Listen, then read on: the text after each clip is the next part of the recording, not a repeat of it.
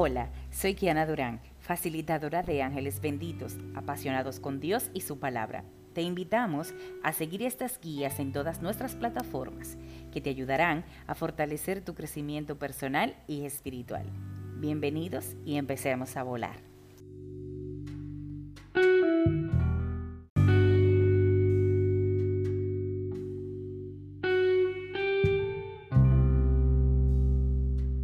Hola Señor.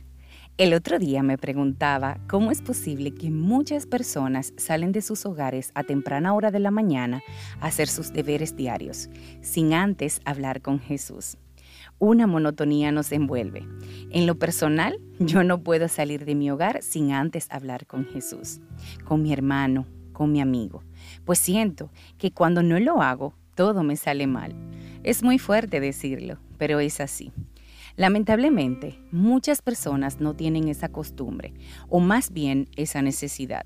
Conozco personas que no saben orar y me atrevo a decir que tal vez yo tampoco, pues solo sé que hablo con él. Le hablo de todo, es una conversación de amigos, le cuento todo, así como si él no supiera nada de mí. Pero esto me sirve para llenar mi alma. En Jesús encontré mi mejor amigo él me escucha sin juzgarme, sin dañarme, sin lastimarme. Los días que no puedo conversar con Él, me siento muy culpable. Y como les dije anteriormente, siento que hasta mal me va en el día. Pero últimamente he entendido que Jesús está en mí. Él vive en mí no está conmigo si oro en ese día. No, no, no, no. Él siempre está a mi lado y gozo entablar conversaciones con Él con cosas que me pasan en mi día a día. Hablar con Él en las mañanas es maravilloso. Agradecerle por su presencia en mi vida y en todo lo que me rodea. Pero más maravilloso es mantener esa comunicación con Él todo el día hacerlo parte de mí. A esto es que le llamo una relación con sentido. Confundir un devocional y una relación con Jesús con una esclavitud religiosa no es andar en el espíritu. Si escucháramos la forma que muchos de nosotros tenemos al orar, comprenderíamos que no conocemos realmente a Jesús como nuestro mejor amigo.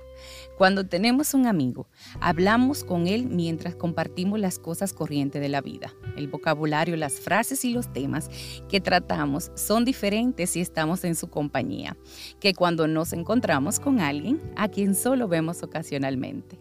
Con un amigo se deja todo al lado, el protocolo, y se siente un trato íntimo. Cuando converso con Jesús, vivo para Él.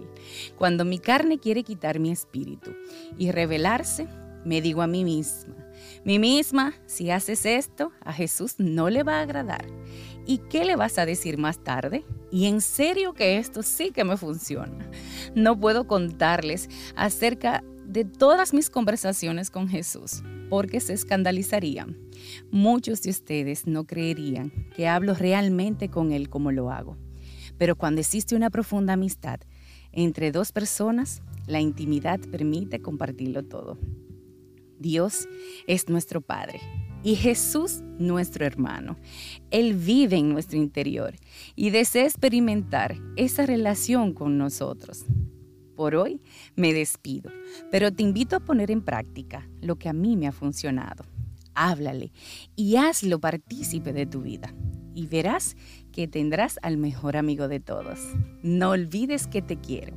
Nos vemos en la próxima.